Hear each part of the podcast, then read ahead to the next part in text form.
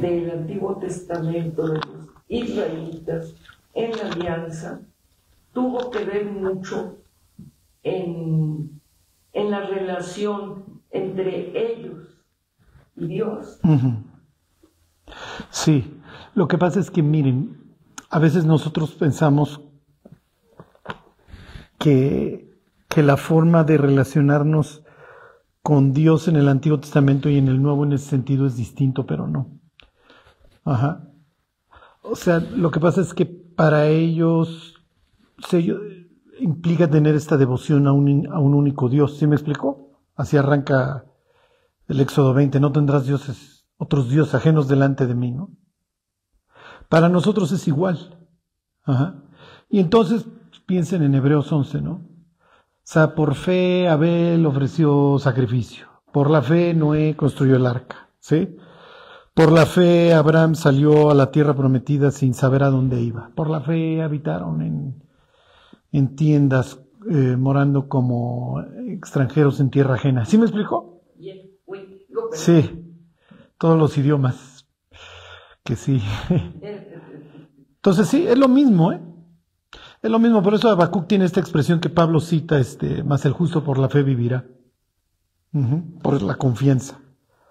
La palabra amén viene de, de esa palabra emuná. Emuná es, tengo esta confianza. Ajá. Entonces cuando decimos amén es que confío, confío en Dios. Bueno. ¿Alguien más, no? Ok. Bueno, les pregunto, ¿de qué trata el libro de Hechos? ¿Se acuerdan? Dios va a heredar las naciones, las va a reclamar. Las desheredó en Babel, ¿se acuerdan? Sí. Y ahora las está reclamando.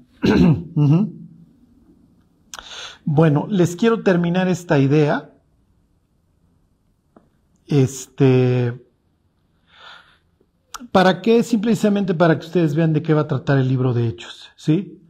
Entonces Dios deshereda las naciones en Babel, es un desastre, el mundo está unido en un solo sentir y en un solo idioma contra mí, y entonces yo confundo las lenguas y separo a la humanidad y los asigno a diversas deidades. Así lo ven los hebreos y así lo van a plasmar en su literatura intertestamentaria, ahí en el libro de jubileos y eso. Este, así lo ven luego los rabinos. No, no, no se fíen por la cultura rabínica para interpretar la Biblia porque es posterior. Pero pues, a veces sí les da un chispazo, ¿sí? Este, entonces, en el mundo de ellos, el mundo está dividido y entonces Jehová vive en mi tierra. Y si tú quieres conocer a Jehová, pues ven a mi tierra. ¿Ok? Entonces que pues que venga Urias, que es Eteo, pues que venga Ruth, que es Moabita, y que venga la reina del sur, pero que ellos vengan. En el libro de Hechos es al revés, ¿se acuerdan? Ahora ustedes van por ellos, mis cuates. Entonces, ¿se acuerdan de Jonás? Jonás es un cuate que no, no responde al llamado, pero Jonás es una especie de libro de Hechos del Antiguo Testamento en donde tomo al hebreo y le digo que vaya por los gentiles. ¿Ok? No quiere ir, esos cuates sí quisieron ir. ¿Ok? Bueno, les, les voy a terminar estas ideas. Este, a ver, váyanse al libro de números. Ahí vamos a ir la semana pasada, pero ya no. Hicimos escala Salmo 82, ¿se acuerdan? Dios está en la reunión de los dioses, en medio de los dioses juzga y entonces los regaña y les dice, ustedes van a morir como, como mortales porque pues, lejos de defender a la viuda y al huérfano hicieron un desastre, ¿ok? Entonces recibieron adoración para sí mismos, alejaron realmente a estos pueblos de Dios. Ok, desastre total. Entonces les voy a enseñar este pasaje, una expresión para que vean cómo piensan ellos del libro de jueces, luego Daniel 10 y luego ya les seguimos en el libro de Hechos si nos da tiempo. Ok. Ahí están este, números 29. Dice, en el séptimo mes, el primero del mes tendréis santa convocación, ninguna obra de siervos haréis, o será día de sonar las trompetas. ¿Ok? Este capítulo 29 del libro de números está hablando de las fiestas que tienen que celebrar los israelitas en otoño. ¿okay? Los israelitas tienen dos épocas para celebrar fiestas, básicamente sus fiestas principales. No son las únicas, pero son sus fiestas principales. Tienen unas en primavera y tienen unas en otoño. ¿Por qué? Porque están sujetos al ciclo hidrológico, ¿ok? Acuérdense, los israelitas no tienen recursos como tienen sus vecinos al oriente, que son el Tigris y el Éufrates, o al occidente, como, como son los egipcios con el Nilo. Entonces ellos dependen de las lluvias. ¿Ok? Entonces su economía está atada necesariamente a las lluvias. Si no llueve, pues me va a ir muy mal. Entonces, eso crea una dependencia. Entonces Dios les dice, a ver, mis cuates, si ustedes se portan bien, yo les voy a traer sus lluvias a su tiempo. Si ustedes se portan mal, literalmente les voy a hacer el cielo de bronce. ¿Ok? Entonces piensen en la época de Elías. Entonces eh, no llueve tres años y medio, porque Dios está tratando con este reino del norte espantoso, con Acab, Jezabel, etc. ¿Ok? Entonces cuando Dios le enseña a su pueblo a, conocerlo ahí en el desierto, le dice, mira, vas a celebrar fiestas en primavera y vas a celebrar fiestas en otoño. Ok, en el capítulo 28 del mismo libro de números habla de fiestas de, primavera. Ok, en el 29 habla de las de otoño. Lo que pasa es que quiero que se fijen especialmente en una fiesta. Ok, esta fiesta dura siete días. Entonces, les hago un resumen de las fiestas de otoño. Tienes esta fiesta, al son de trompetas, que tiene por objeto convocar al, al pueblo. Diez días después se celebra la expiación. Expiar quiere decir tapar, vamos a tapar las faltas. Y vamos a purificar el país, vamos a purificar el espacio sagrado, porque la tierra donde vive Dios es sagrada. Y el día 15 vamos a celebrar una fiesta para recordar que yo lo saqué de Egipto. Aquí les hago un paréntesis. Es muy importante que ustedes tengan celebraciones. ¿Ok? Este, el día que se convirtieron, su aniversario de boda, no sé, pero fechas que sean muy importantes para ustedes. Porque si se fijan, por lo general nos vivimos lamentándonos, pero tenemos pocos días en donde hoy voy a celebrar y hoy me vale. ¿Ok? Si hoy me corren de la chama, me vale. Hoy es día de fiesta. ¿Ok? Es muy importante. Y los judíos tienen muchas fiestas. Ok. Lo que les voy a leer a continuación es bastante extraño. ¿Ok? Durante las fiestas, se, prácticamente todas se, se, matan animales. ¿Por qué? Porque la sangre, diría la carta a los hebreos, purifica, implica costo. ¿Ok? ¿Se acuerdan la vida de la carne? ¿En dónde está? En la sangre, entonces se derrama vida. ¿Ok? No humana, a Dios no le interesa porque el hombre está hecho a su imagen y semejanza, pero sí implica un costo. ¿Ok? Traes el animal lo ves morir. Hay veces que te puedes comer parte del animal, hay veces que se chamusca todo, dependiendo. ¿Ok? Bueno. Les voy a leer en el versículo 12. A los 15 días del mes séptimo tendréis santa convocación, ninguna obra de siervos haréis, día de descanso, el día 15 vamos a celebrar la fiesta de las cabañas. Que te vas a acordar que durante 40 años yo te cuidé en el desierto. ¿Ok? Para los israelitas hay muchas cosas que implican que implican ausencia de todo, que implican caos. ¿ok? El mar, porque te ahogas en cualquier instante, y el desierto, porque no hay agua, hay escorpiones, hay víboras, todo parece igual. ¿ok? Es difícil encontrar alimentos. Entonces, en el desierto tú estás en el, en el yermo, en la soledad, son expresiones que utiliza la Biblia. ¿ok? En el vacío. Eh, entonces, en el desierto yo te cuidé y en medio de ti yo estaba, ¿se acuerdan? que precisamente en el libro de números se organiza a las tribus alrededor del tabernáculo. ¿Okay? Entonces están al norte, están al, oriente, estás al, sur y estás al occidente. ¿okay? En medio están los levitas, ¿okay? son los más cercanos, y alrededor están las tribus. Lo que es, y en el centro del tabernáculo, lo que está afuera es el desierto. O sea, a lo lejos escuchas los aullidos, etcétera. Tú no quieres penetrar el desierto solo. Que es escabroso, entonces yo los voy cuidando y ustedes van habitando en sus tiendas. Cuando nos vamos, ahí las instrucciones ahí en el libro de números perfectas de quién desarma qué, cómo lo desarman y cómo arrancan. Y luego cómo las tribus van avanzando. ¿Sí se entiende?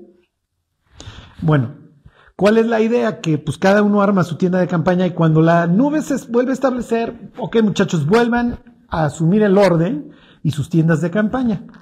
Cuando ya llegues a la tierra prometida, es muy probable que te olvides, pero no quiero que lo olvides y que yo te cuide del resto de las naciones. Entonces, cada año vas a vivir en tiendas de campaña durante siete días. El primer día, el día 15, no haces nada. ¿Ok? Y entonces aquí vienen instrucciones, este, concretamente para los sacerdotes. ¿Qué tienen que hacer? Ok. Versículo 3. Y ofreceréis en holocausto, en ofrenda encendida a Jehová, en olor grato, trece becerros de la vacada. Dos carneros y catorce corderos de un año han de ser sin defecto. ¿Ok? Es el primer día. Les voy a leer el versículo 17. El segundo día, doce becerros. ¿Ok? El primer día ofrecías trece, ¿se fijaron? El segundo día ofreces doce. Me voy a brincar al versículo 20. El día tercero, once. 11 becerros. ¿Ya vieron? Los, otros números se mantienen constantes, de los tales y tales me los mantienes constantes. Pero los becerros empiezas en 13, 12, 11. ¿Sí se entiende? Ok. Me voy a brincar hasta el 32. El séptimo día, siete becerros. ¿Ok? Entonces el primer día, 13. Segundo día, 12. Tercer día, 11. Cuarto día, diez. Quinto día, nueve. Sexto día, ocho. Séptimo día, siete. Ok. Ya, ¿cuánto te suma? Si ustedes lo suman, ¿cuántos cree que le suman? Entonces 13 más 12 más 11 más bla, bla, bla, acabas en 7. Te suman 70. ¿Ok? Entonces, ¿se acuerdan que el 70 es un número que se asocia con las naciones? Por este pasaje que vimos de Deuteronomio 32. Así lo ven los judíos. Esta asociación de los 70 becerros y la fiesta de los tabernáculos con los pueblos, la hicieron los judíos, pero no solamente los judíos, también la hace la Biblia. Les voy a leer el octavo día, versículo, les voy a leer el, el 33, el 35. El octavo día tendréis solemnidad, ninguna obra de siervos haréis. Y ofreceréis un holocausto en ofrenda encendida en olor grato, un becerro. Ahora no más uno. Entonces, los judíos llegaron a una conclusión. A ver, empezamos la fiesta el día uno y durante siete días vamos ofreciendo 13, 12, 11, 70 becerros. Y el día 8 ofrecemos nada más uno. ¿Saben a la conclusión correcta a la que llegaron los hebreos? dijeron, mira, como Dios nos sacó de Egipto y nos guardó de todas las naciones, pues ahí están los amalecitas, ahí están los moabitas, todos estos, y nosotros fuimos en nuestro peregrinar en el desierto y Dios nos cuidó. Ellos asociaron que el número 70 de becerros hacía expiación por los pueblos. Era una forma de intercesión, ¿sí me explicó? Y el día 8, que es la gran fiesta, termina la fiesta de los tabernáculos. Ese día nada más mataban uno. ¿Por quién creen que pensaban que era ese uno? Por Israel, exactamente. Entonces, los primeros siete días hacemos una especie de expiación por los pueblos, los 70, porque casualmente son 70, y el día 8 por nosotros, entonces son 70 más uno.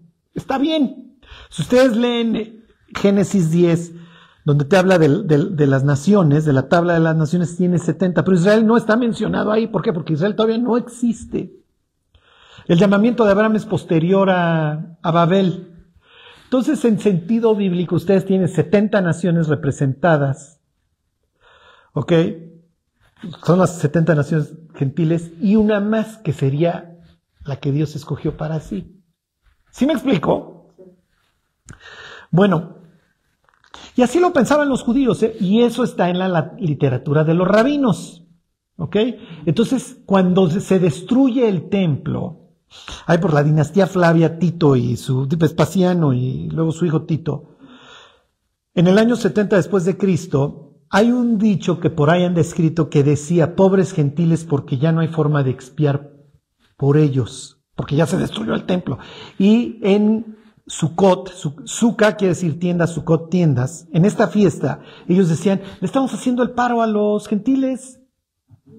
Porque estamos matando 70 becerros del, del 1 al 7. El día 8 es por nosotros.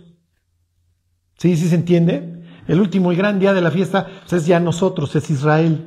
Entonces, pobres gentiles, ¿para qué destruyen el templo? Nomás se perjudicaron ellos mismos. Porque la fiesta de los tabernáculos es una fiesta que se asocia también con los gentiles en donde les hacemos el paro. ¿Y qué fiesta creen que van a celebrar las naciones durante el milenio? Ok, váyanse a Zacarías 14. Charlie, ¿cómo encuentro Zacarías? Te vas a Mateo y le das tantito a la izquierda. Ya no te complicas buscando Zacarías. ¿Ok?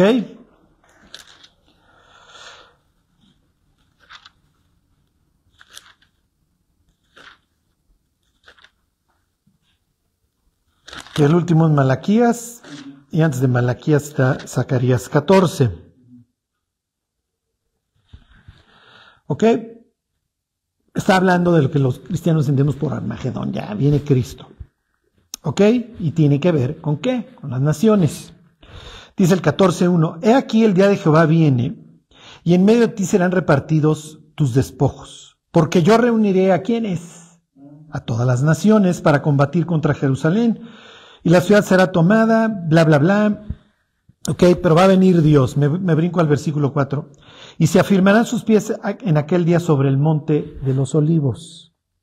Tanto las, naciones ahí reunidas, estamos esperando a Dios, no, lo queremos que Él venga. Este, y de pasada pues, arrasamos a los judíos que nos vayamos encontrando por el simple hecho de que son descendientes de Abraham. ¿Ok? Y sucede que se abre el cielo y desciende Dios. ¿Y dónde es el sitio que pisa? Bueno, según este pasaje, el Monte de los Olivos. Hechos capítulo 1, esta plática en donde Jesús les dice que me van a ser testigos hasta el último de la tierra, ¿tiene lugar en dónde? En el Monte de los Olivos. Muy bien. Bueno, Ok, ¿por qué Cristo se va a despedir de sus discípulos en el Monte de los Olivos? Porque precisamente es el sitio a donde va a regresar.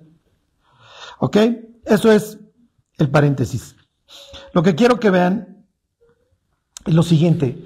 El pasaje te narra lo que te narran todos los pasajes relacionados con la llegada de Dios. Dios llega, arrasa a sus enemigos, se sienta en su trono y de su trono salen aguas salutíferas, sale agua. ¿Ok? En la antigüedad, ¿ok? Los reyes, piensen Versalles, vivían en dónde? Piensen en los, los siete jardines colgantes. En jardines, y los jardines necesitan qué? Agua. Los dioses vivían donde había mucha agua. Entonces tú lees en Génesis 2, oye Dios, ¿qué me importa que tú hables de un río que luego se reparte en cuatro brazos? ¿Eso qué importancia tiene? Porque de mí fluye la vida. Entonces Zacarías 14 dice que Cristo se sienta en su trono, salen aguas, curan un mundo pues, totalmente dañado, piensa en todas las plagas del Apocalipsis, lo restaura, celebra una fiesta y luego dice, ok muchachos, para recordar todos estos años en donde ustedes vivieron sin mí, porque se acuerdan Hechos 1, me fui y luego venir a regresar para vivir con ustedes, ¿qué les parece si recordamos esto y celebramos la fiesta de qué? Pues sí, de la peregrinación, de los tabernáculos. Y esta fiesta tiene que ver con las naciones. ¿Por qué? Porque ya también las naciones son cuatitas y ya nos llevamos todos, nos llevan los filisteos, nos llevan los mexicanos, nos llevan los israelitas, los árabes, los que ustedes quieran. Y para recordar todos esos años, años, en donde ustedes me extrañaron, vamos a celebrar la fiesta de los tabernáculos. Y es más, vengan, yo estoy en el trono y entonces ya ustedes no tienen nada que temer. Fíjense el versículo 16, ahí mismo en Zacarías. Y todos los sobrevivientes de dónde? de las naciones. ¿Por qué? Porque Zacarías está profetizando que las naciones ya se llevan con Dios. ¿Ok? Es lo que va a suceder en Hechos 1, es lo que nos va a contar Hechos 1. Cómo Dios reclama a las naciones, cómo se reconcilia con ellas, cómo utiliza a su pueblo, piensen a Pablo, a Bernabé, a todos estos tipos, para ir a reclamarlos a los lugares más podridos, Corintio, Atenas, Iconio, Listra, ya, eso ya lo vamos a ir viendo en concreto. Ok, Dice versículo 16, y todos los que sobrevivieren de las naciones que vinieron contra Jerusalén subirán de año en año para adorar al rey. ¿Ok? A Jehová de los ejércitos y a celebrar cuál fiesta? La fiesta de los tabernáculos. ¿Por qué la fiesta de los tabernáculos? Porque esa es la que se asocia con la restauración de los gentiles, porque ahí celebramos 70 becerros, nos vamos echando por las naciones y luego el 71 por nosotros, ¿sí se entiende? Todo coincide. Todo coincide, exactamente. La fiesta de los tabernáculos se los pongo como ejemplo, simplemente para que ustedes vean cómo en la mentalidad bíblica el mundo fue asignado por Dios, fue repartido por Dios en 70, 70, ¿ok? Y entonces ahí están las 70 naciones, las de Ceredo, yo tengo la propia, pero yo no me olvido de ellas y mi deseo es volverlas a reclamar. Después de la resurrección de Cristo, ¿cuál es la orden? Vayan a dónde? A todas las naciones y hagan discípulos. ¿Ok? Bueno, muchachos, ya me voy, voy a regresar. Aquí mismo regreso al Monte de los Olivos. Y con las naciones que ustedes van a ir a recoger a estos 70, nos volvemos a ver. Ajá. Y celebramos la fiesta de los tabernáculos. Y, y nos echamos los 70 becerritos, mis cuates, para recordar la salvación de las naciones y el uno para recordar la salvación de Israel. Y al final de cuentas, los 71 becerros, ajá, representándome a mí el máximo sacrificio que di mi vida por ustedes. ¿Sí se entiende? Ok, les pongo ya poquitos ejemplos más para que vean esta conmovisión. A ver, váyanse este, a Daniel 10. Ok, Daniel está en Babel. Babel es muy feo en la Biblia, ¿ok? Es más, capítulo 1 habla de Sinar. ¿Ok? Y si ustedes se van a capítulo 11 de Génesis, en donde está toda esta corrupción liderada por un tipo que se llama Nimrod, ahí se menciona Babel y se menciona Sinar. Entonces, el hecho de que tú llegues como hebreo a este sitio es que estás muy mal, ¿ok? Nabucodonosor hizo varias deportaciones y en una de ellas, de las primeras, se lleva a Daniel. ¿Por qué se llamaban a las élites? ¿Por qué? Número uno, porque desmembro al país que estoy conquistando. Y número dos, tomo a la élite, le enseño de mí y luego la uso para que vaya y convenza a los otros. Que no tengan ideas revolucionarias, no, no sean independentistas, no la anden armando de jamón. Así siempre ha sido. ¿Ok? Pero sucede que Daniel, pues nunca olvidó su pueblo, nunca olvidó su tierra. Y entonces cuenta el capítulo 9, no me detengo en ese, es que agarró el libro de Jeremías. ¿Por qué? Porque Jeremías, ¿qué capítulo era este? El 23 establecía un periodo de 70 años para que el pueblo regresara. Obviamente Daniel pues ya no le, no le da la edad para regresar. Entonces está ahí revisando el libro de Jeremías y dice, chino, 70 años. Bueno, pues ya no me tocó el regreso, ni modo. Pero en este fervor que tiene este tipo se le aparece un ángel y le dice, mira Daniel, tú eres un gran cuate. Yo sé que tú quisieras regresar a tu tierra, no vas a regresar en esta vida. En el 12 le dice, pues sí vas a regresar cuando regrese el Mesías, te vas a levantar de entre los muertos y vas a recibir tu herencia. O sea, eventualmente sí regresas a tu tierra con cuerpo perfecto ya que llegó el Mesías, pero en esta vida no, mi cuate. Pero pues te quiero decir, algún día va a haber justicia perdurable y se va a terminar la maldad y la prevaricación y todas estas cosas. Y entonces en el capítulo 9 le habla no de 70 años, sino 70 semanas y le da una gran explicación. Ok. Pero sé que Daniel pues, sigue ahí con sus cuestiones y sigue buscando a Dios. Y Dios le dice a un ángel, ¿se acuerdan de esta idea de que Dios manda, despacha a mensajeros? Y entonces le dice a un ángel, a ver, ve y dile a este cuate pues, las cosas que está esperando, ¿no? Nárrale más del futuro. ¿Ok? Y entonces le va a hacer toda una revelación del en el capítulo 11, la situación con los griegos, y luego el, el 12, el fin. Muchos irán de aquí para allá y bla, bla, bla. Lo que quiero que se fijen es que llega un ser celestial, porque trae el uniforme, esta idea de que brillan como bronce que está brillando, y le dice, oye Daniel, yo quería llegar antes, pero no pude. ¿Ok? Bueno, entonces ahí están en Daniel 10. Ok. Fíjese, se los leo desde el 2. Dice, en aquellos días yo, Daniel, estuve afligido por espacio de tres semanas.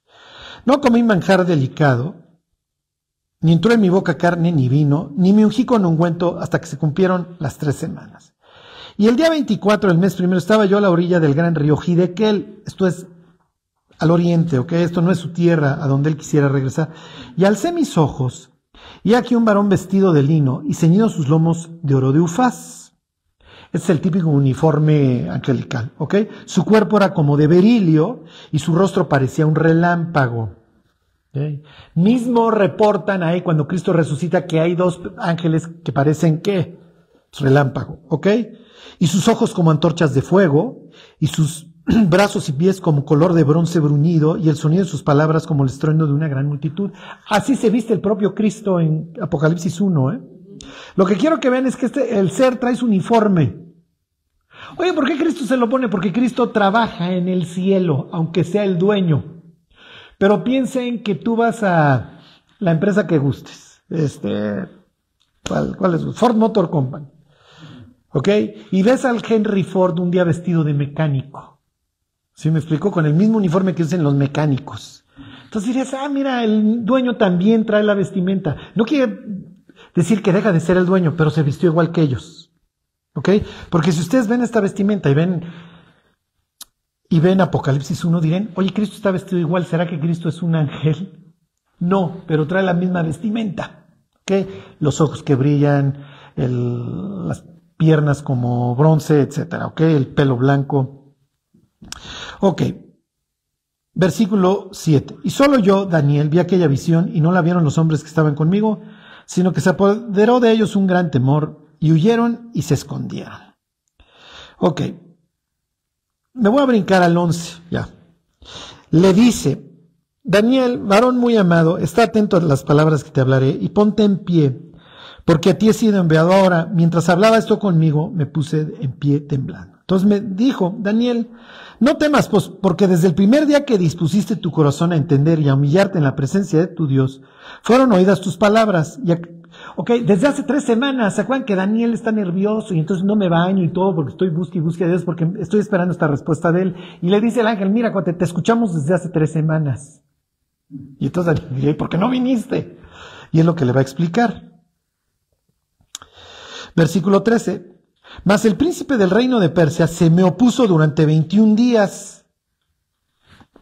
A ver, salió ahí Super Ciro y le digo, tú no pasas. Si me ya parece que un humano va a llegar con el ángel y le va a decir, a ver, tú detente, tonto. Es lo que nos dijiste. Exactamente. Que Dios puso a ciertas personas. este es el pasaje más claro. Y luego, ahorita lo leemos en Efesios 6, porque Pablo tiene esta misma forma de ver el mundo, en donde ahí están los diversos dioses, o príncipes, o como les quieran llamar, en este caso la palabra, si mal no recuerdo es Sar, este, o Nagi, bueno, ahí está el príncipe de Persia. Pues a mí me asignó Persia el Señor. Que yo ya haya hecho un desastre o no, eso es irrelevante, me va a juzgar. Pero el revocar son los dones y el llamamiento de Dios. Y esta es la tierra que Él me dio. Y de repente yo veo un ángel que quiere atravesar mi porción. Y yo le digo, no, mi cuate, pues esta es mi porción. Y hazle como quieras. Y no pasas. Pasó el ángel, no, no pasó. ¿Y entonces qué hizo? Se tuvo que regresar. ¿A dónde? Al cielo. ¿Ok? Sí, es muy difícil de creer porque... Este fue elegido, el príncipe. Exactamente. Y miren, nosotros no tenemos esta forma de ver ni el mundo ni la vida. Acuérdense, nosotros somos ilustrados. ¿Ok? Nosotros no creemos en lo sobrenatural. Nos cuesta trabajo. En ese sentido somos una especie de cristianos ateos. ¿Sí me explico?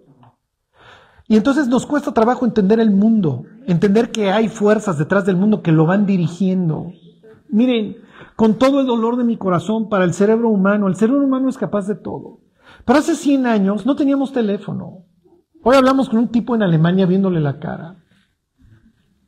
Y el ser humano lleva siglos sobre la faz de la tierra. Y casualmente en 100 años cambió todo.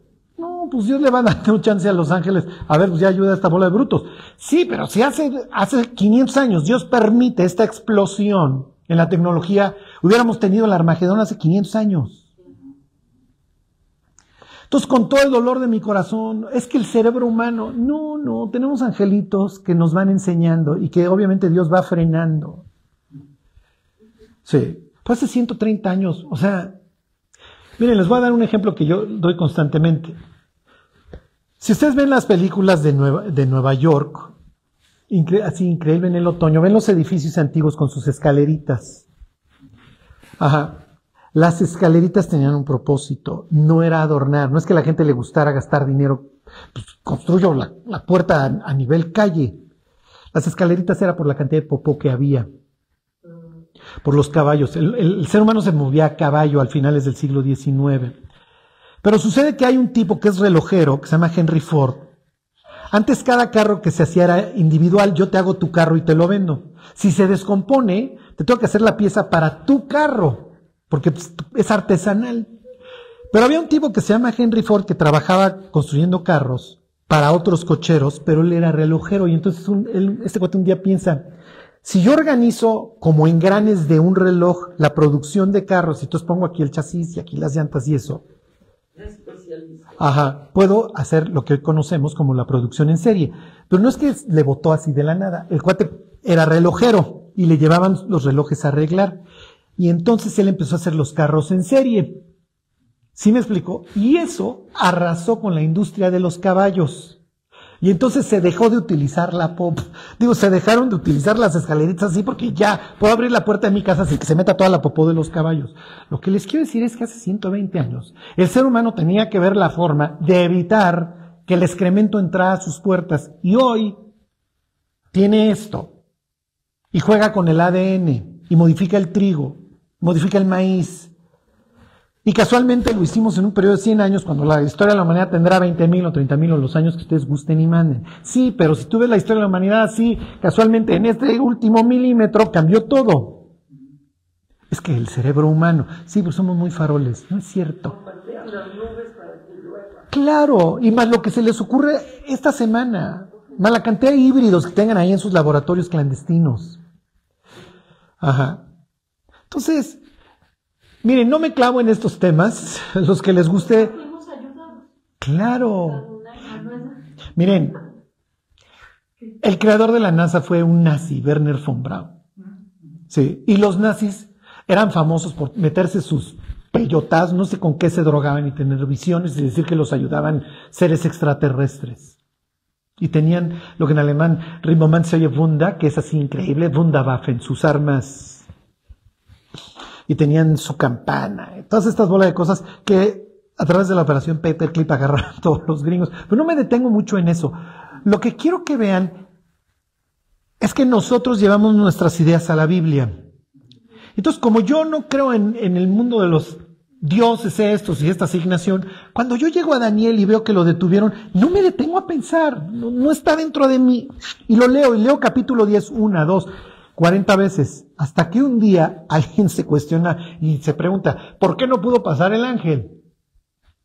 Porque es lo que está diciendo el pasaje, sí, pero es un, es un renglón en toda la Biblia. Y Dios diría, no, mis cuates no se equivoquen. Ahorita les enseño otro cuate que fue al consejo divino. Y a dónde ascendió. Y nosotros, cuando leemos esta expresión del tercer cielo, le asignamos inmediatamente algo natural. Fue a, la, a otra dimensión. Fue a más allá de, este cielo y del espacio sideral a otro. No, no, no. Pablo diría, no, mis cuates. En mí, en mi idiosincrasia, el universo, mi cosmovisión es tripartita. Y entonces, cuando yo digo que ascendí al tercer cielo, lo único que estoy implicando es que llegué a la presencia de Dios tan, tan. Y en segundos.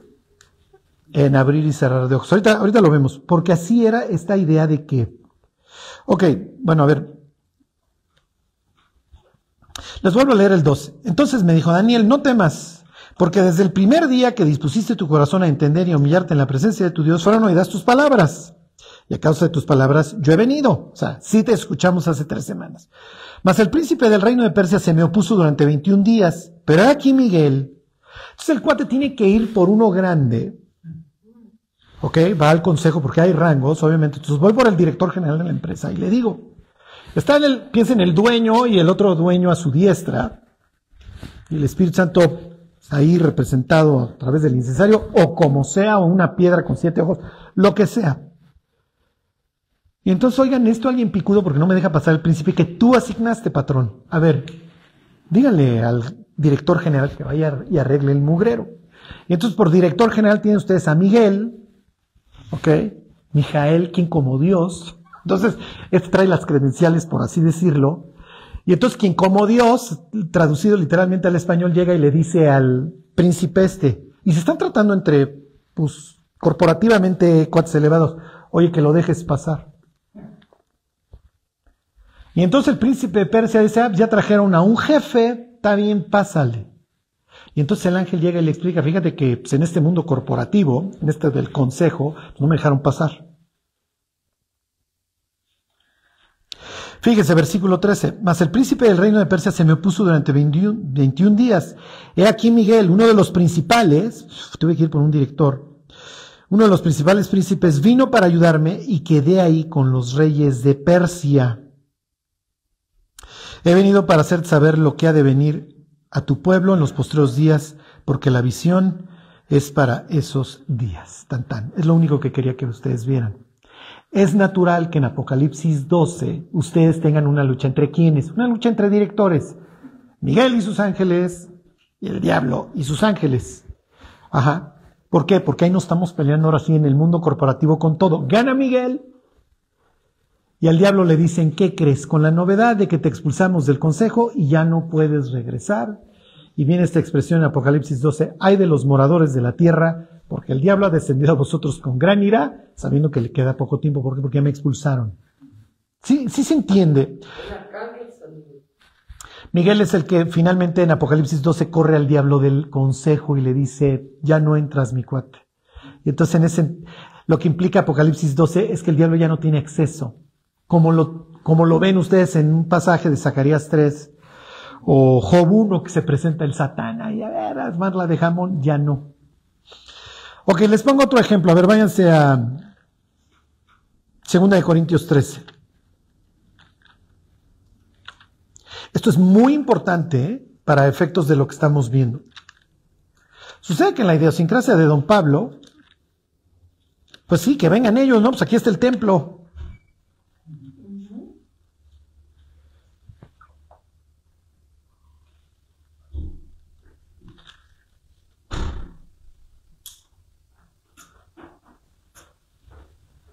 Perdón, 12. ¿Qué, les había dicho? 12, 12. Ok, ahorita lo leemos. Entonces, ya para redondearles. Y esto es increíble. Y ahorita les leo el versículo para que ustedes vean. Esto es, esto es impresionante. Cuando Dios llama varias veces a los profetas, los invita al consejo. A ver, ven, porque yo quiero que sepas qué está pasando. Hay un pasaje así de claro, ¿se ahí? En los libros de Reyes, en donde ha, llegado la, hora de que muera Acab, y entonces Dios tiene esta discusión con los ángeles, ¿cómo le hacemos para matar a Acab? Y Micaías, un profeta verdadero, asiste al consejo. Y entonces están Acab y un rey, el rey del sur que se llama Josafat. Y entonces están todos los profetas ahí diciéndole mentiras como siempre a Acab. Y Josafat dice, estos cosas nomás están, están engañando, nada más están viendo la cara. No hay un profeta verdadero. Sí, ahí está Micaías. Pero siempre me profetiza mal. Y entonces van, y el, mensajero le dice a Micaías, Micaías, ya no te metas en problemas, guapi. Ve y dile lo que quiere escuchar. Y entonces llega Micaías y le dice, ya, ¿qué te dijeron estos? No, pues que voy a ganar. Ve y gana. Y entonces, como está, como este está siendo sarcástico y se está aventando un oso con el rey del sur, con Josafat, que Josafat no tendría nada que hacer ahí. Josafat, pero bueno. Entonces le dice, a ver, ya te dije que me digas la verdad, dime la verdad. Y le dice, mira, cuate, yo vi al ejército de los cielos reunido y estaban discutiendo cómo te van a matar. Con la novedad de que uno de los ángeles puso, uno de los asistentes dijo que iba a ser espíritu de mentira entre, todos estos bolas de mentirosos. Tú lo sabes. ¿Ok? Y eso es lo que yo vi. ¿Por qué? Porque me invitaron al consejo, con la novedad que me invitaron al consejo. Y eso es lo que vi. Y entonces, dice acá, este es un mentiroso, métanlo al bote y cuando regrese lo matamos. ¿Por qué? Porque al falso profeta había que matarlo. Si se cumplía lo que, lo que decía, no lo mataban. Y entonces le, le dice el profeta verdadero, si tú regresas, yo soy un mentiroso. Y luego, para que quede claro, hagan de cuenta que lanza un reto y dice, oíganme todos, oíd pueblos todos, porque había de varios lugares. Si este cuate regresa vivo, si yo soy un falso profeta. Si este tipo muere, en la batalla, como yo lo estoy narrando, entonces me sacan del bote, por favor, porque resulta que soy profeta verdadero. Bueno. Les voy a poner otro ejemplo de alguien que, que asistió al consejo. ¿Qué le dijeron? Dijeron, mira Pablo, te entendemos, tú eres fariseo, tú tienes esta cosmovisión de pobres naciones. Pero ya cambió la cosa y ahora tú vas, a reclamar a las naciones. Esto lo narra Pablo en Efesios capítulo 3. Y entonces Pablo dice, a mí me dijo Dios que ahora los gentiles también eran coherederos y que de los dos pueblos hizo uno solo. Y diríamos, Pablo, pues ¿cuándo te lo dijo Dios? Y aquí lo cuenta. 12.1. Dice Pablo, ciertamente no me conviene gloriarme, pero vendré a las visiones y a las revelaciones de Dios. Conozco a un hombre en Cristo que hace 14 años, si en el cuerpo, no lo sé. Si fuera del cuerpo, no lo sé, Dios lo sabe, fue arrebatado hasta el tercer cielo. La palabra es zarpazo, así.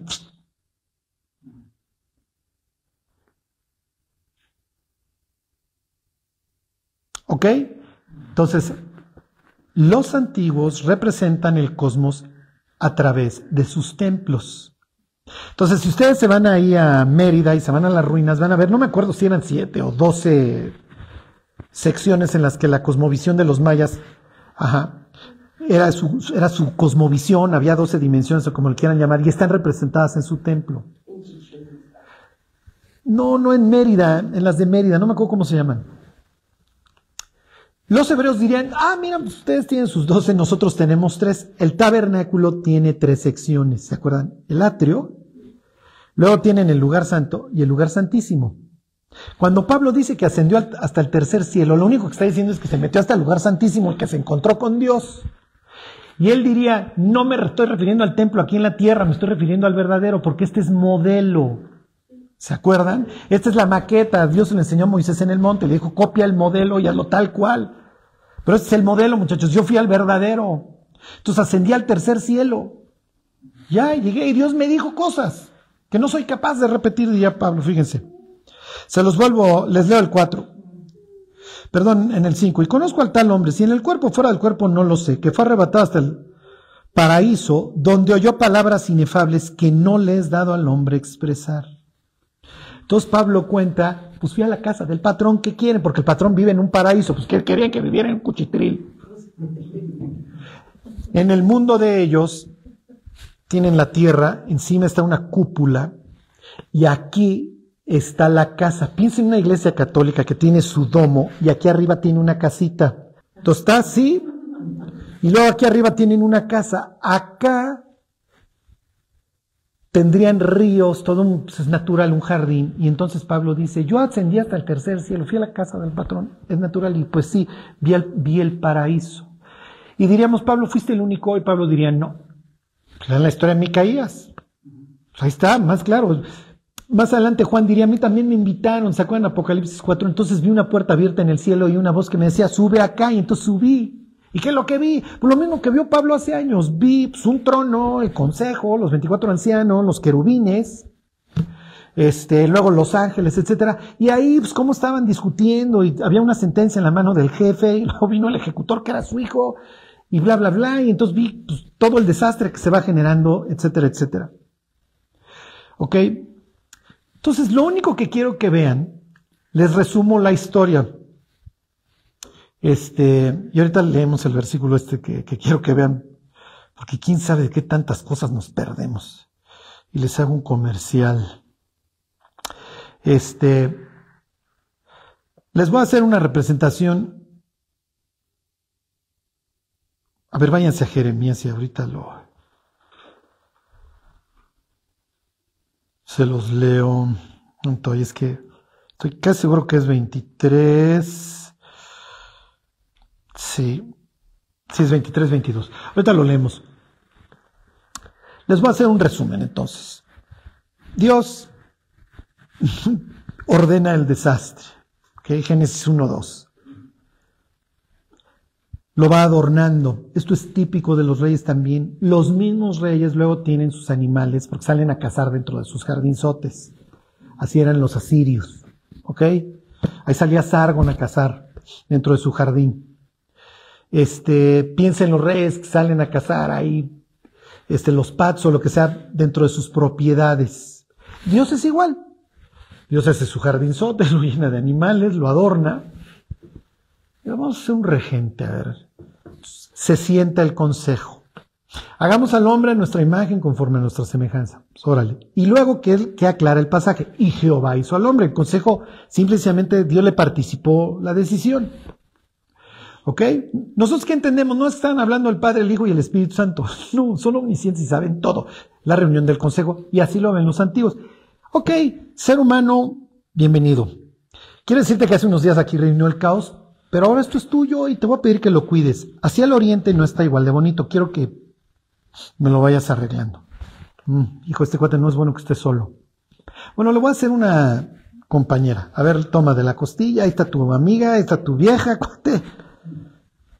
A ver, chava, ayúdalo y sean felices en, esto. Cae el hombre. Mm, esto no es bueno. Ok. Viene la promesa, yo los voy a salvar. De, de tus entrañas, mi chava va a venir alguien que arregle el mugrero. Ok.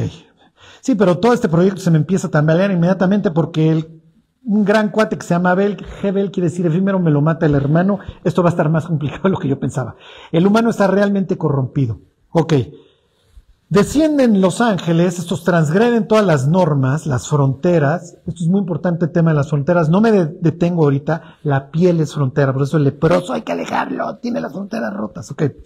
Pero viene una transgresión de fronteras porque ustedes son de acá, mis cuates, los ángeles, ustedes son, y el humano está acá. Ustedes descienden, tienen estos descendientes, me los corrompen. Traigo el diluvio. Extermino toda esta progenie que nació. Se baja la humanidad del arca el arca casualmente tiene cuántos pisos? Tres. Está representando ahí el cosmos nuevamente. Tienen el tabernáculo representado. ¿Qué hace esta especie de sacerdote que es Noé? Ofrece un sacrificio en dónde? En un monte. Eso se repite y se repite y se repite a lo largo de la Biblia. ¿Ok? En un monte. Y entonces Dios respira con agrado y le dice, mira Noé, tú eres un gran tipo, vamos a reiniciar esto, pero porfa, juntos ni difuntos. Dispérsense y vayan llevando mi conocimiento y vamos a empezar borrón y cuenta nueva. Fructificad y multiplicad. ¿Te acuerdas lo que le dije a Adán hace años? Sí, bueno, ahora te lo digo a ti. ¿Qué hace la humanidad? ¿Cuál me disperso? No, nos reunimos en contra de Dios. Mm, esto está muy mal. Y tienen este plural nuevamente en descendamos a ver qué están haciendo estos cuates se sienta el consejo del mugrero, por eso esta expresión está en plural. ¿Qué hacemos? Vamos a separar a la humanidad. A ver, el ángel X, tú te vas para allá. Quemos, tú te vas con los moabitas. Fulano, tú te vas con ellos. Lo reparto y yo llamo a Abraham. A ver, Abraham, una pareja estéril porque la idea es que esto sea milagroso. Te traigo y ahí tú vas a ser el mío. Y los otros dioses estarán burlando de mí. ¡Ay! Agarra una pareja estéril y nunca le va a funcionar. Ok, pero esta es la mía y este es mi cuate y yo lo quiero. Y lo saqué de las llamas, de Ur. Ok. Ahí vamos. Y pues cascabeleando lo que ustedes quieran. ya nació Isaac contra todo pronóstico. Ya nació Israel. Israel lo quiere matar el hermano. Cada vez esto se me tambalea. Ya se pelearon los hermanos con José. ¿Se fijan cómo esto siempre se va tambaleando? Bueno, ya lo logré, ahí vamos más o menos. Finalmente todo mi pueblo se acaba corrompiendo peor que los vecinos. ¿Qué hago? Hay una conversación en el consejo, sí literalmente entre Dios el Padre y Dios el Hijo, que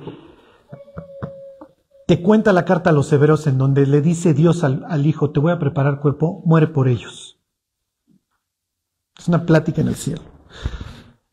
He aquí vengo a hacer tu voluntad, como el rollo libro está escrito de mí, viene Cristo, da su vida por el mundo y dice que el proyecto Israel se nos pudrió. Y lo digo con todo el respeto, pero desde un punto de vista bíblico, si tú lees Jeremías y el exilio, eso se hizo un champurrado. ¿Ok? Y acaba con que el pueblo pidiéndole a un rey gentil que mate a su Mesías. Y entonces Dios diciendo, a ver, ¿cuántas veces que no hay forma de, agradar, no hay forma de quedar bien? Si lo salvo con todo mi esplendor de Egipto porque lo salvé de Egipto y se quejan. Si mando al Mesías humilde que entra en un burro a Jerusalén porque entró humilde en un burro, no hay forma de quedar bien. Y si mando a Juan el Bautista en harapos que ni toma, ni esto, ni el otro, lo alucinan. Y si mando al Mesías bien vestido que va a la comida y come y bebe, lo alucinan. No hay forma de quedar bien, mis cuates. Entonces, miren, Me voy a entender con los gentiles. Y todos estos dioses que tenían dominio de ellos, ya los vencí en la cruz. ¿Por qué? Porque hagan de cuenta que los dioses le pueden decir a Dios, los gentiles son míos, me los asignaste, y están muertos. Porque tú dices que la paga del pecado es muerte, ¿no? Los tienes que condenar. Sí, pero resulta que el propio Dios da su vida por nosotros y recibe la condenación, y entonces Cristo se levanta entre los muertos y dice, mira Ángel, tienes razón. La paga del pecado es muerte, pero sucede que ya yo morí por ellos y ahora los quiero de regreso y me los devuelves. Y el libro de Hechos te va a narrar esta batalla de estos dioses diciendo, pues sí, los habrás perdonado legalmente y sí, sí la hiciste bien. Pero nosotros no simplemente te los vamos a entregar, mi cuate. Y entonces, en el libro de Hechos, ustedes van a tener una batalla literal, en donde a Jacobo me lo mata inmediatamente un descendiente de Herodes, a Pablo me lo encarcelan, me lo apedrean y finalmente me lo acaban matando en Roma. Y en donde ustedes tienen una persecución constante. ¿Por qué? Ok, porque hay todo un sistema angelical hostil a Dios que en pocas palabras dice, a ver cristiano, entiendo que Dios quiere salvar a las naciones, está bien, que ya las perdonó en la cruz y que si bien las desheredó allá, ahora se levantó entre los muertos, como dice Salmo 82, y ahora las quiere de regreso. Pero yo no te las voy a soltar tal cual, ¿eh? O sea, limpio no te vas a ir. Y si te tengo que matar, te mato. ¿Sí se entiende? Y entonces por eso tienen a los mártires. Piensen en Apocalipsis 2, en donde Dios le habla a la iglesia de Esmirna y le dice, mira, cuate, con la novedad de que el diablo va a echar a algunos de vosotros en la cárcel y van a tener tribulación por 10 días. Obviamente no es que sean 10 días, no más. Te estoy hablando de un periodo de, plenitud. Eso implica el 10. Se va a completar un martirio espantoso. Sé fiel hasta la muerte. Y los, y los que reciben la carta en Esmirna dicen, oye, estas no son buenas noticias. No, mi te vives donde vive el diablo y el diablo no te quiere. Pues ni modo. Ahí tiene el trono Satanás. Literal. Miren, yo no sé dónde, desde dónde despache literalmente Lucifer. Ni quiero, ni quiero saber. Ajá. Pero la Biblia sí deja en claro que en algún sitio tiene su, su despacho y cómo destruyo a la humanidad. Bueno, les termino con dos cosas. A ver, ¿sí están ahí en Jeremías 23, 22? Miren, esto es horrible porque la carta a los hebreos dice que cuando nosotros oramos, sería más o menos una especie de ingresar al, al tercer cielo. Dice, entren por el nuevo camino que Dios nos abrió hasta la presencia de Dios. Entonces, lo que quiero que vean es que el símil en el Antiguo Testamento era el llamamiento a un este, profeta, en donde Dios le decía, oye, ¿quieres venir? Y el profeta decía, no, no me interesa. Ajá. Ontoy. Jeremías 23, 22. Ajá. Les leo el 18. Dice, porque ¿quién estuvo en el secreto? ¿Se acuerdan la palabra es sot? Se los decía yo la semana pasada por si querían farolear. Que es consejo o concilio, ¿ok? Dice, porque ¿quién estuvo en el consejo de Jehová y vio y oyó su palabra? Jesús es el verbo, ¿se acuerdan? Entonces aquí tienen esta expresión, para los hebreos no es nada nuevo esto, esta idea, le llamaban memra, de que la palabra es alguien visible, de que la palabra es una persona. Y el verbo se hizo Exactamente. Y entonces aquí, aquí Dios está preguntando enchilado, oigan, yo los invité al consejo, ¿y quién quiso venir? ¿Quién vio y oyó su palabra? Y diríamos, a ver Dios, no te equivoques, puedes escuchar una palabra, no la puedes ver. Y Dios diría, no se equivoquen ustedes, porque la palabra está manifestada en una persona. Entonces Juan 1.1, en el principio era el verbo y el verbo estaba con Dios y el verbo era Dios, no es nuevo. ¿Sí me explicó? No es que Juan esté, ay, voy a inaugurar una teología y que es que Dios era la palabra de Dios. No, ya estaba en 23.18 de Jeremías. Y es más, cuando llegamos a los evangelios, realmente lo único que Cristo se dedica a hacer es actuar implicar o citar la Biblia, pero no dice nada nuevo. Y es más, luego cita a sus paisanos. Jesús dice, como quieras que te traten, trata a los demás. Gilel, un paisano de él, diría, no hagas a otros lo que no quieras que te hagan a ti. Entonces, él anda tomando de los anteriores. ¿Por qué? Porque, a ver, mis cuates, ya la repetición es el fundamento de la educación. A ver si repitiéndose los entiende. Jesús no realmente no va a implicar cosas nuevas. Y la mejor forma de entender el Nuevo Testamento es conociendo el Antiguo y qué sucedió en la historia israelí en sus últimos 400 años, porque eso está informando la mente de los saduceos, fariseos, etc. ¿Ok? Les leo el 22, ahí mismo. Dice, pero si ellos hubieran estado en mi secreto, se está refiriendo a sus profetas, o sea, si ellos hubieran venido al consejo, habrían hecho oír mis palabras a mi pueblo. ¿Por qué? Porque mis palabras las digo en el consejo. ¿Sí, ¿Sí se entiende?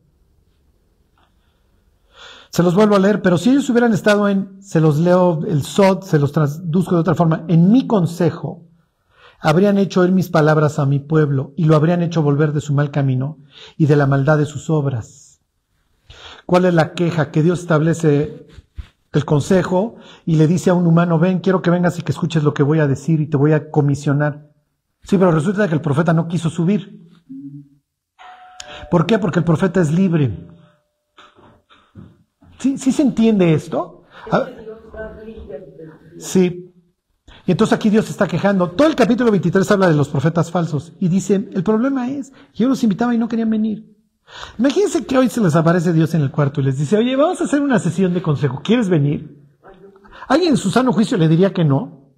El chiste, yo le diría, nada más regreso, ¿no? Porque ya quedarme, pues, tipo, no, no, gracias, ¿no? Si me das chance de regresar, voy, y si no, cuando me muera, pues ya me presentas todas tus oficinas, pero... No, no, pero si dijera, no, no, cuate, a ver, no, no te vas a morir, a ver, ven. Como vino Pablo, como vino Micaías, como venían esos cuates que sí querían. Entra.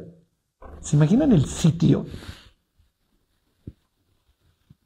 Ya llegas, ves todo esto ahí, los serafines, escuchas la voz de Dios sin que te quedes sordo ahí como estruendo de muchas aguas, ves en los debates, ves a los seres celestiales dando ideas. Efesios 2.6 dice que algún día vamos a pertenecer a ese sitio, ¿eh? literalmente en tiempo pasado dice, y nos hizo sentar en los lugares celestiales con Cristo Jesús. Bueno, regresense tantito a Isaías 6 y ya, aquí nos vamos. Que les aventé ahora un chorro de... Esta es misma escena. Aquí tienen un cuate que sí quiso ir. Que este, lo invitaron al consejo y él dijo, pues yo sí quiero. ¿Ok? Usías era un gran rey, ¿se acuerdan? Digo, murió leproso y eso no ayudó. Y la próxima semana les termino así de redondear y ya vemos otro tema. Ya le seguimos ahí con hechos. Ok, dice 6.1. En el año que murió el rey Usías, vi yo al Señor sentado sobre un trono alto y sublime, y sus faldas llenaban el templo. Pues sí, pues tú entras a Ford Motor Company y es natural que el descendiente de Henry Ford o sientes a Toyota, Akio Toyota, pues se siente en un mega sillón. ¿Están de acuerdo? Y entonces a su lado está el mesón, bueno, el escritoriote, en donde se sientan quienes, pues todos los consejeros, los dueños mayoritarios de, de las acciones de la empresa. Y entonces, les pongo cualquier ejemplo. Vamos a analizar las ventas 2023. Nuestra línea fulana tuvo un ascenso de tanto. Nuestras utilidades fueron de tanto. Ahora les voy a pasar para que me firmen en las actas del consejo y aprueben los estados financieros o lo que ustedes quieran. Pero es natural, tú vas ahí este, a Toyota City en Japón y es natural que te encuentres una oficina imponente, o vayas a Detroit y te encuentres una oficina imponente. ¿Sí me explicó? Entonces Isaías dice, pues es natural, yo vi al mero mero sentado en un gran trono, distinto a los demás, porque este es el Altísimo, ¿ok? Versículo 2, por encima de él había serafines, zaraf, estos son ardientes, ¿ok? Y se representan como serpentoides con alas. ¿Con quién habló Eva? Con una serpiente. Y no es que las serpientes hablaban, ellas estaban con un ser celestial y hay familiaridad. Pues nosotros pensamos, porque eso lo heredamos de nuestra cultura ilustrada del Milton, es que era una salamandra y luego ya le cortaron las patas para que se arrastrara sobre sus pies. No, no, no, no, pues es uno de estos, ¿sí me explicó? Y entonces está hablando con una serpiente, claro, cuando lo compara con un animal, ¿qué le está diciendo Dios? Cuando Génesis 3 dice que la serpiente era más astuta que todos los animales del campo, ¿qué le está diciendo Dios a la serpiente? ¿De qué no la baja? De animal. La Biblia está llena, llena de sarcasmo. Muchas obras buenas he hecho, ¿por cuál me van a apedrear? Sí, entonces está hablando con un ser celestial. No es de que, oh, ¿por qué estarán hablando de repente las lagartijas o las serpientes? Esto es muy extraño. Y además, la palabra que se emplea para serpiente implica otra cosa en el, Antiguo Testamento, tal cual Nahash se traduce a veces serpiente y a veces se traduce encantador. Entonces, no vayan tras los Nahash, el encantador. Entonces, Casiodoro de Reina cuando tiene enfrente la palabra Nahash, tiene dos opciones, porque allá la va a traducir encantador, aquí la traduce serpiente, que está bien, porque efectivamente está hablando con un ser serpentoide, pero pudo haber bien puesto a ver pues, el encantador. Y entonces llega el charmer, llega el encantador. Ay, Eva, con que Dios les ha prohibido de todo, con que Dios os ha dicho, no comáis de ningún árbol del huerto. ¿Dónde están? En el paraíso. ¿Y qué hay en el paraíso? La casa de Dios. ¿Y qué hay en la casa de Dios? Sus oficinas. ¿Quiénes se reúnen en las oficinas? El consejo. Adán y Eva no son como los otros dioses y entonces le dicen, ¿sabe Dios que el día que comas de eso vas a ser, seréis como Dios? La palabra es Elohim. Lo más probable es que Eva dijera, a ver mis cuates, yo no quise ser igual a Dios, yo sé que eso es imposible, pero yo sí quería ser como estos, porque yo me siento de segunda. No serpentoide, pero yo quiero tener el estatus de estos. Sí, mi queridísima Eva. Pero Dios tiene dentro de sus políticas una muy clara. Para ser honrado necesitas primero humillarte. Y entonces tú quieres nomás la gloria luego, luego. Y entonces te dicen que Dios es un pichicato cuando te dio todo. Y a la primera de cambios cuando te dicen, sí, tú no eres como nosotros porque no has comido de ese. Comieras de ese serías como nosotros. Ándale. Ja, ja, ja. Y yo no entro a las juntas importantes, por eso le llaman secreto, y yo, y Adán y, yo estamos afuera, y a mí esto se me hace totalmente injusto. Entonces, cuando ustedes tienen todo este fondo detrás, ya no es que ella quería ser igual. Porque sí diría Eva, a ver, cuates, a ver. No, o sea, entiendo que no puedo ser como el jefe. Pero la palabra Elohim se le aplica también a esto. Sí, pues yo sí quería ser, porque yo no tengo estos mismos derechos. ¡Qué mala onda! Ajá. Entonces, igual ya así diría, bueno, no, la neta sí quería yo ser como el patrón. Quién sabe, ya tendremos toda la eternidad para preguntarle, oye, Eva, ¿y cuál fue la oferta neta? ¿Por cuál te estabas yendo? Lo que quiero que vean es que ella está hablando, hay familiaridad. Y entonces se topa con uno de estos miembros del consejo, están allá adentro en las oficinas, se topa con un ser serpentoide. Oye, ¿que Dios no les da chance de nada? No, no, ¿Se que ella acota la libertad porque Dios les había hecho comando de todos? Dice, de los árboles del huerto. Y dijo, esta cuata ya cayó porque, porque la libertad que era de este pelo, ella ya la redujo a esto. Y la, y la prohibición, Sacuán, nada más de ese no comas, ella dice, ese ni tocarlo, y la prohibición la amplía. O sea, esta chava ya es todo un champurrado. En estos momentos el Satán dice, esta chava ya, ya nada más la tengo que empujar. Y efectivamente ya nada más, no, no morirás. Bueno, ¿cuál es el resto de la historia? Lo que quiero que vean esta reunión de consejo, que se los, se los, se los sigo leyendo. Dice, por encima de él había serafines, cada uno tenía seis alas, con dos cubrían sus rostros, con dos cubrían sus pies y con dos volaban. Ok, lo más probable es que pies sea un eufemismo para sus partes, para sus genitales. Ok, pero no me clavo mucho en eso. Y el uno al otro daba voces diciendo, Santo, Santo, Jehová de los ejércitos, toda la tierra está llena de su gloria. Y los quiciales de las puertas se estremecieron, ok, wow, porque estos cuatro están hablando, con la voz del que clamaba, y la casa se llenó de humo. Entonces dije, ay de mí, pues yo no debería estar en el consejo con estos cuates, ¿no? Que soy muerto porque siendo hombre inmundo de labios, y habitando en medio del pueblo que tiene labios inmundos, han visto mis ojos al rey, Jehová de los ejércitos. Sí, porque te invitaron, mi cuate. Y voló hacia mí uno de los serafines, teniendo en su mano un carbón encendido, tomado del altar con, unas tenazas y tocando con él sobre mi boca dijo, he aquí, esto tocó tus labios y es quitada tu culpa y limpio tu pecado. A ver, te preparo para que puedas pasar a la oficina, mi cuate. Ok, sin riesgo a que perezcas. Ok, y luego va a hablar el jefe. Versículo 6. Después oí la voz del Señor que decía, ¿a quién enviaré? ¿Y quién irá por nosotros? ¿Quiénes son nosotros? Pues el consejo y los serafines, todos estos, que van participando en el consejo de Dios. ¿Ok? Entonces respondí, heme aquí, envíame a mí. Entonces Isaías que lo invitan dice, yo, yo voy. ¿Ok? Lo mismo le sucede a Juan. Juan lo invitan y luego le dicen, es necesario que todavía profetices, mi cuate, así que échale ganitas. ¿Ok? Y entonces, versículo 9 le dijo, anda y, di a este pueblo, oíd bien y no entendáis, ved por cierto, mas no comprendáis. El gruesa el corazón de este pueblo y agrava sus oídos y ciega sus ojos, para que no vea con sus ojos, ni oiga con sus oídos, ni su corazón entienda, ni se convierta ya para el sanidad. Y yo dije, ¿hasta cuándo, Señor? Porque el mensaje que le mandan no es bueno que les acaba de endurecer a este pueblo que ya por sí está duro. Y entonces le dice, ¿hasta cuándo? ¿Hasta cuándo? Y ya vienen las respuestas. Ok. ¿Ya les quedó claro? Ok, en Daniel todavía hay más pasajes de esto del consejo y sus delegados, hay los vigilantes que toman decisiones. Ya no me detengo. Ok, lo único que yo quería que ustedes vieran es de qué trata el libro de Hechos. Trata de que el consejo descendió en Babel, vio que esto era un desastre, asignó a las naciones a diversos dioses, y después de la resurrección de Cristo es, quiero a mis naciones de regreso, mis cuates, porque además ustedes hicieron un desastre, Salmo 82.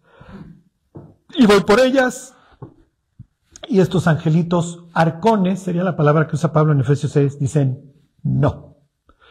Entendemos que moriste por ellos, que tú los perdonaste, está bien. Pero tú no los asignaste, mi cuate. Y nos vamos a dar de trancazos hasta que regreses. ¿De qué habla el Apocalipsis? Exactamente. Eso narra capítulo 16, no me detengo. Cristo regresa, encarcela nuevamente a estos, los echa un calabozo, es lo que cuenta Apocalipsis 20, y él establece su reino sobre la tierra.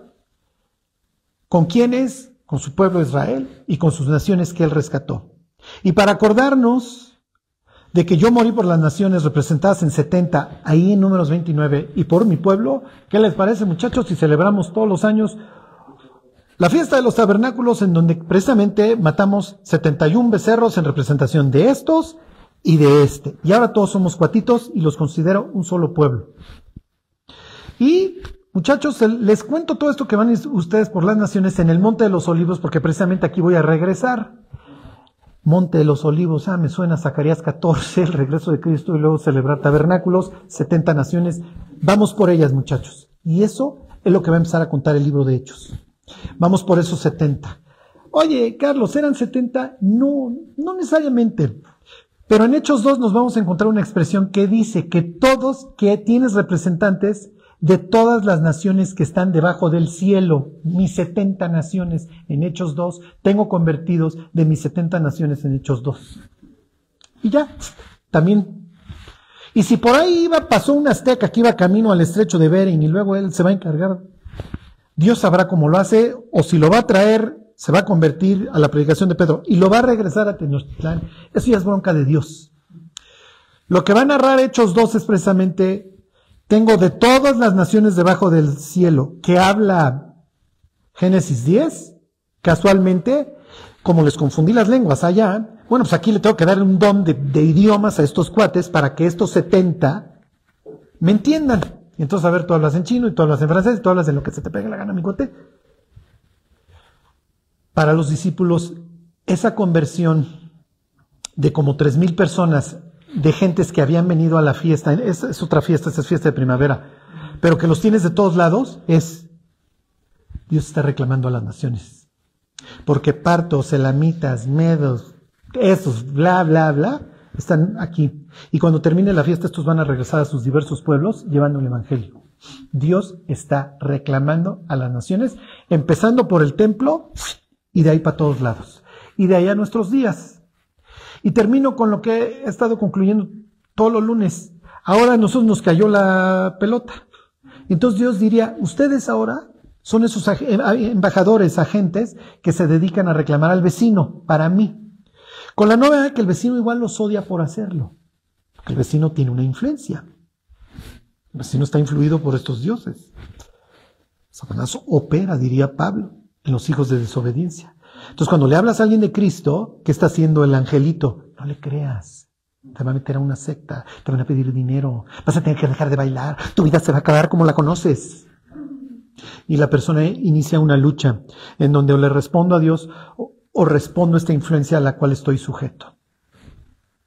Abrir los ojos es espantoso y voltear a ver al vecino y saber que el diablo está así nomás afilando y diciendo, este es mío y no lo voy a dejar ir y se pudrirá en el infierno conmigo y háganle como quieran. Pues sí, esta es la vida que nos tocó. Gracias a Dios nos salvó y ahora nos permite trabajar en su, pues, como le quieran llamar, en su empresa, en su viñedo, en lo que le quieran llamar. Bueno, pues vamos a orar y nos vamos. Dios te damos gracias por habernos salvado. Guarda nuestra vida, Dios. Ayuda, ayúdanos, Dios, a no perder el objetivo de vista, a entender, Dios, que tú moriste por las almas y ahora pues nos has dado esta gran comisión de ir por ellas. Bendícenos, Dios, danos un buen testimonio y que te podamos servir hasta el día que muramos. Te lo pedimos por Jesús. Amén.